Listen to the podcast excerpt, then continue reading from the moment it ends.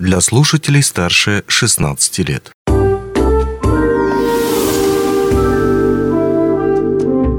Гости дневного эфира.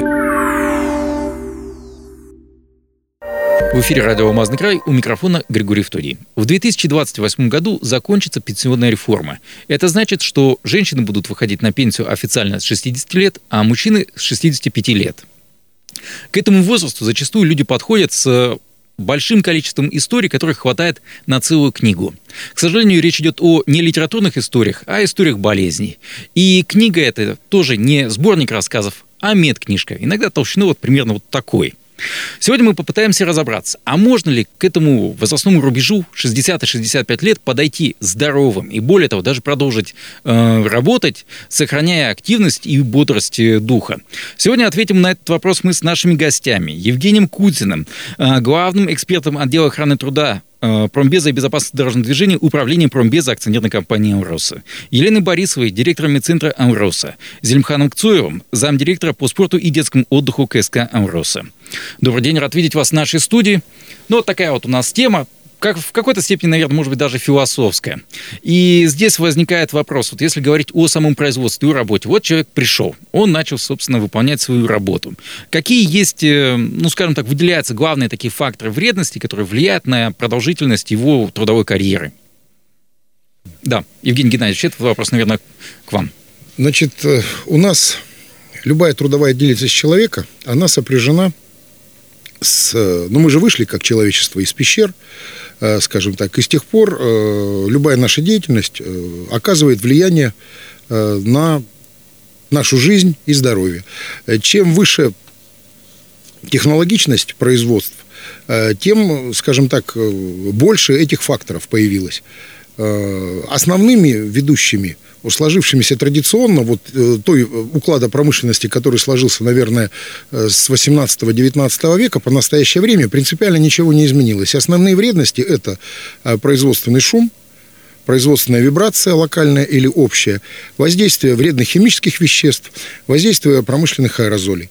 А, наверное, это вот основные производственные вредности, которые влияют на работника как 100 лет, как 200 лет назад, так и сейчас. Конечно, структура заболеваемости очень сильно изменилась, и мы уже давным-давно не встретим таких профессиональных заболеваний, например, как вот классическая вибрационная болезнь, там такой темер, там, пальцы как барабанные палочки, там, то есть вот э, очень сильно изменилось. Теперь э, заболевания, связанные с профессией, они больше перешли в категорию производственно обусловленных заболеваний, не впрямую профессиональных, а производственно обусловленных. То есть э, там с одной стороны, это другая правовая оценка этой ситуации, то есть они уже не несут эм, ну, той правовой нагрузки, так скажем, как было раньше. С другой стороны, конечно, это является следствием э, работы, но в большей степени теперь вышло в, в, в части влияния на состояние здоровья человека, это, конечно же, его образ жизни, его, э, возможно, наследственность, э, но давно уже медики, насколько, ну сейчас Елена Фараевна скажет, медики давно вам скажут и уже давно говорят о том, что впрямую от состояния здравоохранения зависит не более 10-20% э, в обществе от здоровья человека. Вы Это... имеете в виду состояние системы здравоохранения или от чего именно? Именно системы здравоохранения, от uh-huh. медицинской помощи. В основном это образ жизни, процентов на 50, на 30 процентов это работа, и на 20 это здравоохранение. Но вот я в чужую, в чужую немножко да, это, это залез, но вот, тем не менее попробовал сесть на несколько стульев, поэтому вот так вот я бы ответил. Елена Фреймовна, на самом деле вы меня просветили, потому что я думаю, что э, профессиональное долголетие это такой термин больше социальный, и он больше, опять же таки, такой даже журналистский, оказывается, это медицинский термин. Это так? Ну, это можно сказать, что медицинский термин. Действительно, я, наверное, поддержу коллегу, который сейчас говорил о части, что от медицинской помощи зависит, но, к сожалению, немного. То есть сами одни мы ни с чем не справимся.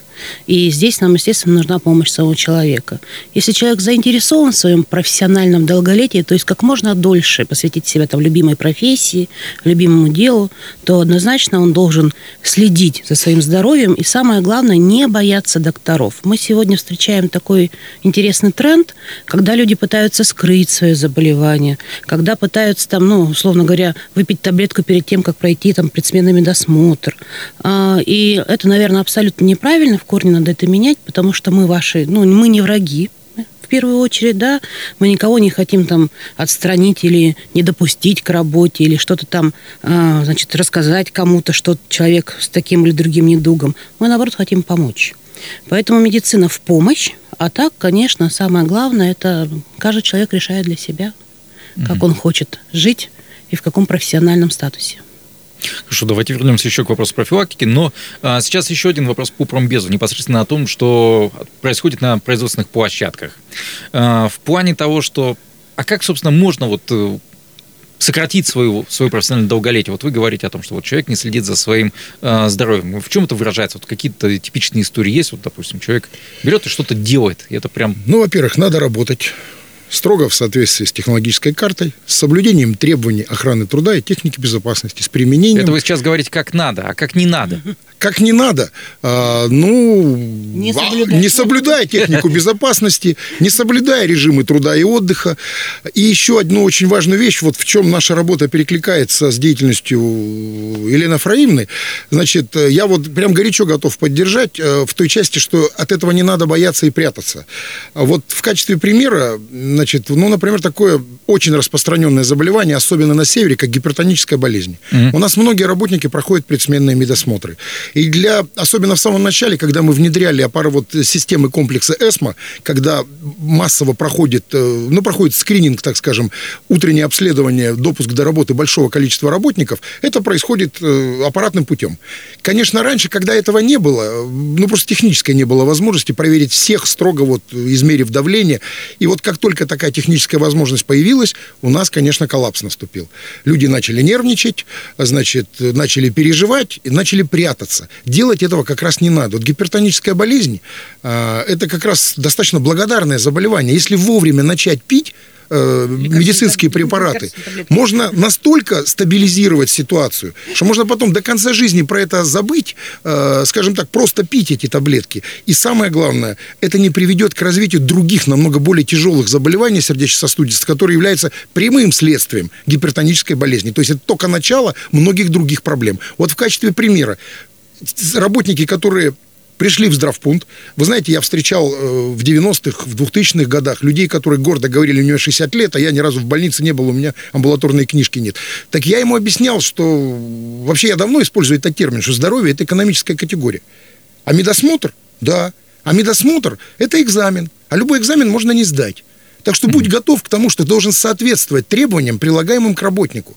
И это в первую очередь его интерес. Если ты хочешь продолжать зарабатывать деньги, состояться в профессии, кормить семью, ездить в отпуск, там, ну, вот все вот эти приятные вещи, которые мы получаем благодаря зарплате и работе. Мы же не зря работаем, мы же за деньги это делаем. Так вот, чтобы продолжать это делать максимально долго, не страдая, э, значит, ну, надо прилагать какие-то усилия для этого, и очень серьезные, как оказывается.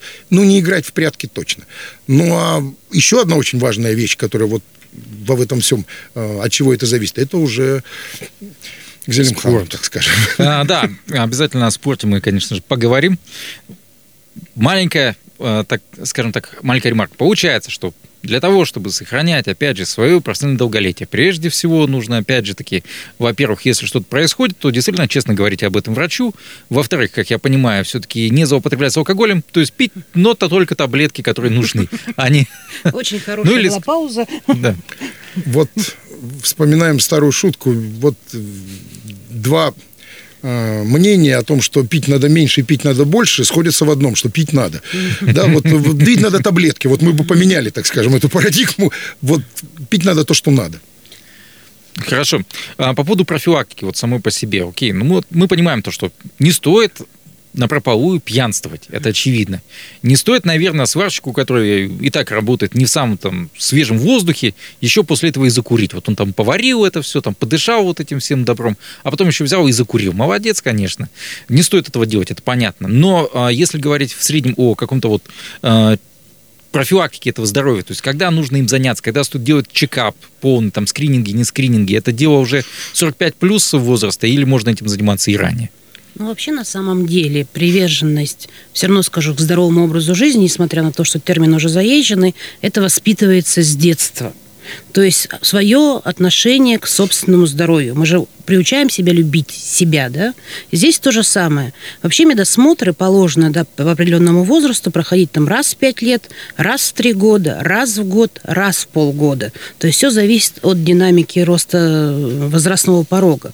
То есть есть специальные стандарты, которые разработаны, работают и Всемирная организация здравоохранения, и в нашей стране. Мы все, наверное, слышим э, диспансеризация, диспансеризация, уже, наверное, кричат со всех углов, утюгов. В течение 10 лет и медики очень много этой теме посвящены, э, значит, э, ну, не знаю, средства массовой информации. Работодатели иногда периодически загоняют. Причем э, как бы правительство уже сделало все, даже два дня дало выходных для того, чтобы мы могли заняться своим здоровьем. Но если смотреть статистику, к примеру, по Мирнинскому району в целом, я не говорю про по компанию, да, то процент прошедших диспансеризацию от ну, людей, которые подвержены той или иной категории возраста, да, составляет не более 30%. То есть люди не хотят идти в больницу. Да, понятно, есть два фактора. Первый фактор – это тратится это время. Да, это тратится время, люди боятся, что это слишком долго, на самом деле ничего подобного. Да. Второе, потому что первый этап скрининговый, он очень быстро проходит. Там mm. не надо каких-то больших исследований. Э, Все разработано. То есть сегодня есть анкеты, по которым ты уже можешь сказать, есть ли тут факторы риска, есть ли тут конкретное заболевание, если есть, то в какую сторону надо идти дальше там углубленно заниматься и смотреть. Да? То есть вот эти вещи, они элементарно, они делаются в течение 15-20 минут что если говорить про работников компании, мы не занимаемся вот как государственное здравоохранение такой диспансеризацией, но у нас есть хороший фактор, называется периодические медицинские осмотры. Еще раз, есть группа людей, которые проходят его раз в год, есть группа, которые проходят в пять лет. Вообще вот еще в идеале э, каждого специалиста есть свои ну, периодические критерии, когда находить. Да, вот я сама как гинеколог, да, профессиональный, я все время говорю, что каждая женщина должна ходить раз в год, вне зависимости от возраста, как минимум посещать гинеколога, делать УЗИ и маммографию. То есть вот она профилактика рака. Ну и помимо этого любых других заболеваний. Эм, тут ведь процесс какой на самом деле очень важный. Для чего это вообще нужно? Потому что чем раньше мы выявим, заболевания, тем раньше мы начнем его корректировать, тем лучше будет состояние здоровья у человека. К сожалению, наше общество таково, и ментальность нашего, наверное, человечества сегодня, особенно у россиян, мы очень любим диагностироваться, очень любим всякие виды диагностики, побольше, да, по длиннее, да, если МРТ, то с ног до головы, да, прям обожаем. Но при этом, получив результат, мы не любим лечиться. И вот то, что, э, значит, э, Евгений Ильич говорит, что про лекарственную терапию, ну, действительно, сегодня такие хорошие, шикарные лекарственные препараты есть, которые там одну таблетку надо выпить, условно говоря, на целый день, да, и забыть про там состояние своего организма, тем более вот такие перепады сегодня, да, вот температурные. И мы понимаем, что часть заболеваний сегодня это реально уже образ жизни. Это и сахарный диабет, это и артериальная гипертензия, это какие-то заболевания опорно-двигательные, это даже та же офтальмология, когда у нас меняется зрение. Это уже сегодня заболевания, навеянные социумом. И просто изменив чуть-чуть образ жизни, проведя, допустим, пятиминутную гимнастику для глаз в день, вот пять минут, э, могу скинуть там различные да, тренинги, вы улучшаете уровень своего зрения, то есть вы уходите от очков как можно дальше. То есть не надо много усилий. Еще раз говорю, для профилактики не требуется сдать кучу анализов, провести там какие-то, не знаю, крутые виды исследования. Можно сделать все на этапе анкетирования. Приведу банальный пример. Вот за прошлый год нашим отделением было проведено свыше 4 тысяч, ну, 4699, если быть точным, а, значит, осмотров. Из них 4124 человека с выявленными хроническими неинфекционными заболеваниями. То есть у кого-то одно, у кого-то два, у кого-то 32. То есть практически у каждого Понятно, что нет здоровых людей, но еще раз говорю, чем раньше мы выявляем, тем проще корректировать. Мы никого, да, да, мы, мы их не, как бы не отстраняем угу. ничего, мы берем их на диспансерный угу. учет и корректируем их, э, значит, состояние здоровья. При этом вот за, из этих четырех тысяч было всего полторы тысячи женщин. Угу. Из полутора тысяч женщин 16 направлены на подозрение на онкологическую патологию. Это mm. очень хорошая цифра, показатель прям Всемирной организации, тоже надо сказать, когда вот это качество медосмотров, это э, э, результативность этих медосмотров. Э, к сожалению, из 16 у 6 рак подтвержден. Диагноз поставлен. Но он выявлен на, нуль, на нулевой или первой стадии. Соперировались и вернулись в строй, как ни в чем не бывало. То есть жизнь продолжается, причем не меняется ни его качество, ни его продолжительность этой жизни. Если бы они сходили на медосмотр вовремя, они бы вернулись э, с этим заболеванием, условно говоря, через 5 лет, но это была уже бы третья, четвертая неизлечимая стадия. Вот оно профессиональное долголетие. Очень простые этапы. Правильный образ жизни. Зелим, вопрос теперь к тебе непосредственно как человеку, который видит, кто приходит на спортивные объекты. То есть есть э, бассейны и в Айхале, и в Удачном, и в э, Мирном, конечно же, причем целых два. Есть стадионы, крытые не крытые, я имею в виду ледовые не ледовые, много всяких спортивных объектов. Но вопрос, кто туда ходит? Это прежде всего школьники, студенты. Много ли там, допустим, собственно, взрослых людей, и тем более людей 40+. плюс? Ну, буду говорить, наверное, цифрами. В 2019 году э, КСК посещали порядка 2200 детей. Э, это секции. И взрослых цифра не доходила до 200 человек. То есть на постоянной основе секция с тренером. На сегодняшний день э, КСК посещает порядка двух с половиной тысяч детей, посещает секции на постоянной основе, и чуть больше 700 человек взрослых, на постоянной основе. Это мы не говорим за свободное посещение, просто сходить в тренажерку там, и так далее. А, то есть это за, за рамками остается? То есть да, конечно. На постоянной основе я имею в виду с тренером. То есть mm-hmm. на футбол, на баскетбол, на плавание с тренером, на стрельбу из лука, ну и так далее. И мы видим то, что на самом деле взрослое население интересуется, и с каждым годом все больше и больше его приходит на наши объекты. Мы вот, к примеру, проводим конкурс, коллеги, возможно, слышали за него. Я выбираю ЗОЖ. По результатам этого конкурса э, работник акционерной компании «Алроса», то есть группы компаний, получает путевку стоимостью до 150 тысяч рублей э, в санаторий России. Что нужно делать, чтобы победить?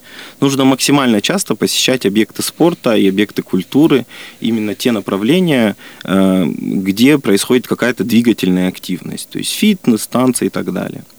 В этом году мы также подвели итоги, и вот по результатам максимальное количество посещений у нас э, у женщины, работницы Мирнинско-Нюрбинского ГОКа, она выиграла у нас по Мирнинской площадке, у нее 282 посещения, с учетом того, что она еще ездила на вахту. То есть это очень высокие результаты, и возраст на самом деле он разный, э, и э, по результатам конкурса, вот два года мы его уже проводим, мы видим то, что все победители, они старше 40 лет. То есть это тоже радует. Ага. То есть а, обгоняют студентов, обгоняют школьников и молодых специалистов даже. Молодых специалистов, да. Потом в конкурсе участвуют работники группы. А кто чаще ходит, мужчины или женщины?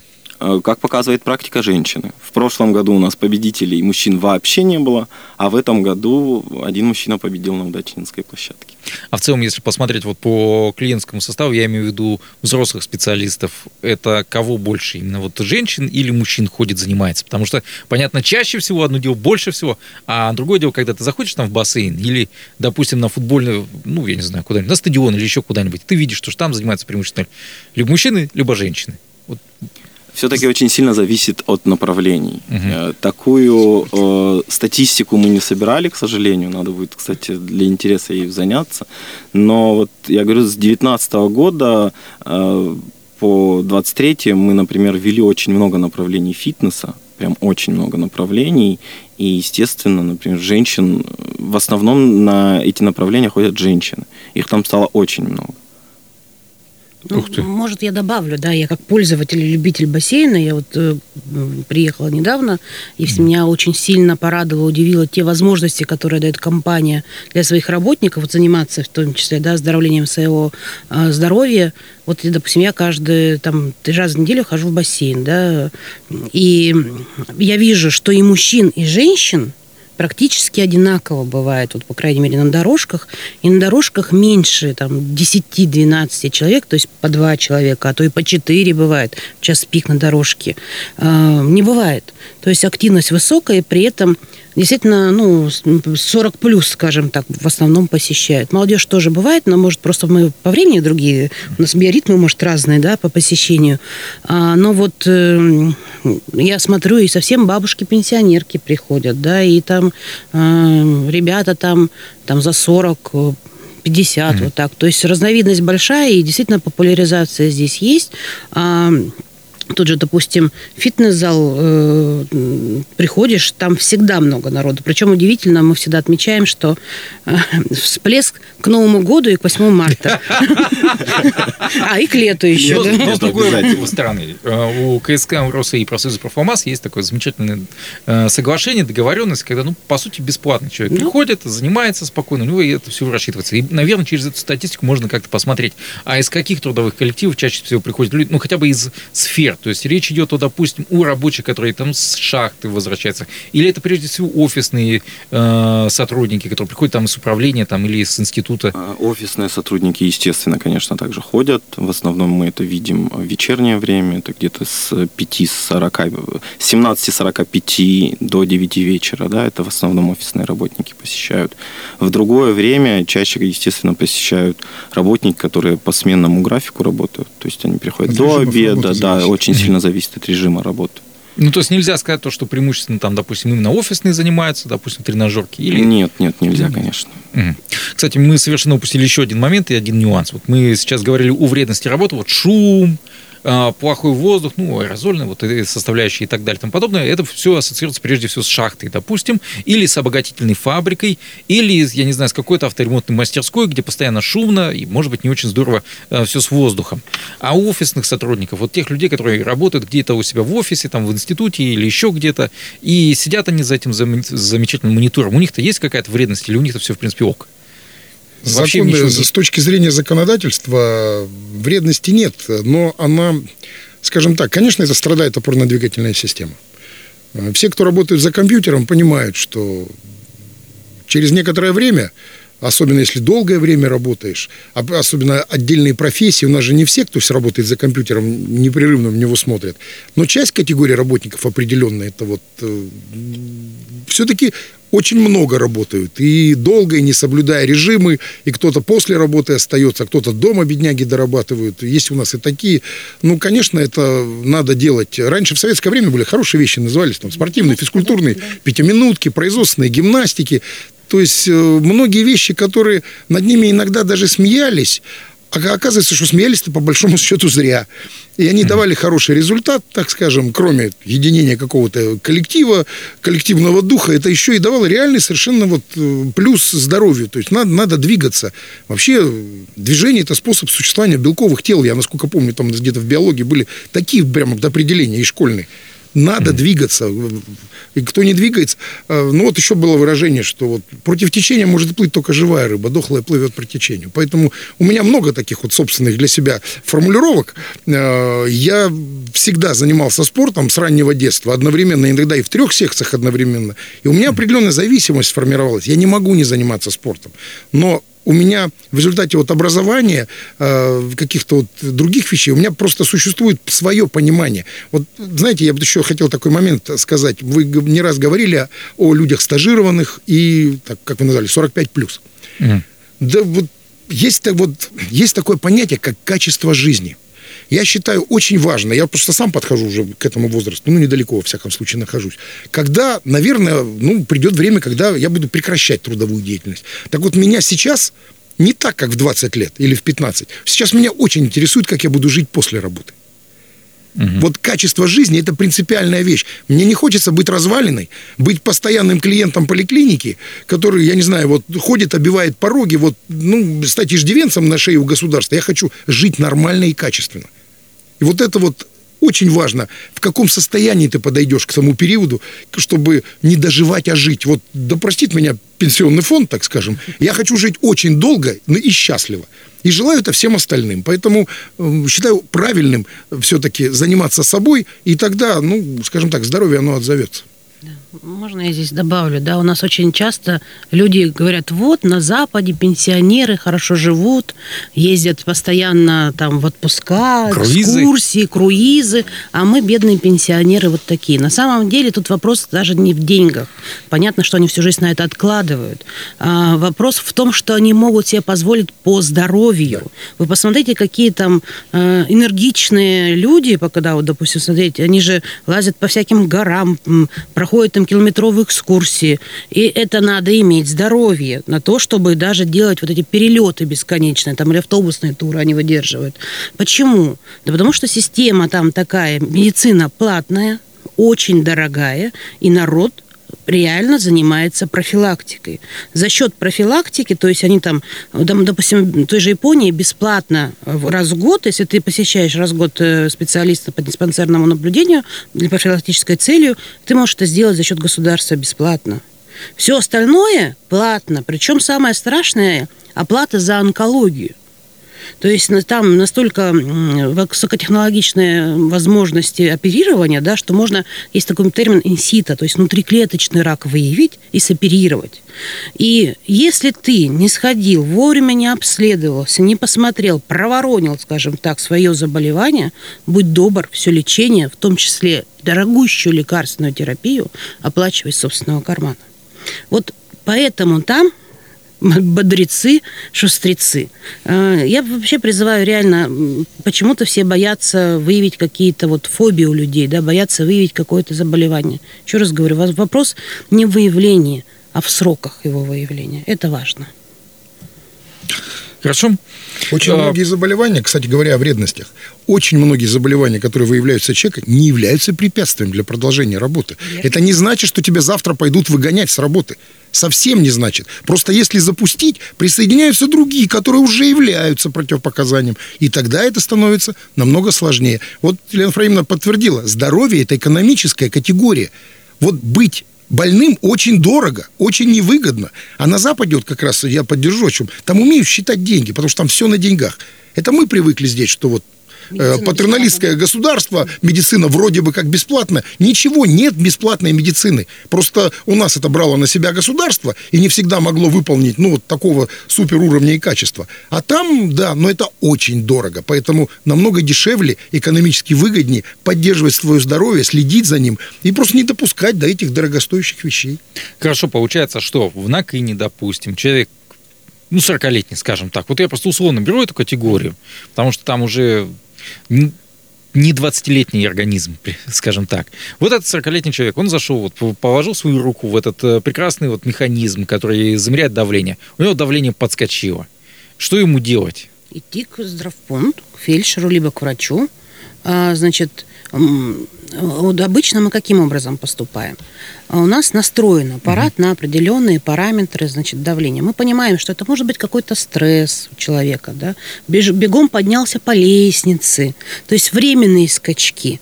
То есть мы предлагаем человеку посидеть, отдышаться и через там 5-15 минут пройти повторно. Чаще всего давление нормализуется. А, Если же мы видим, что у человека раз подъем давления, два, там, пять, ну, мы для себя критерий взяли э, чаще 10 раз, мы этого человека сразу берем, простите, на карандаш. Но не для того, чтобы грозить ему пальцем, для того, чтобы ему помочь. То есть мы его садим на терапию, еще раз говорю, сейчас препараты шикарные.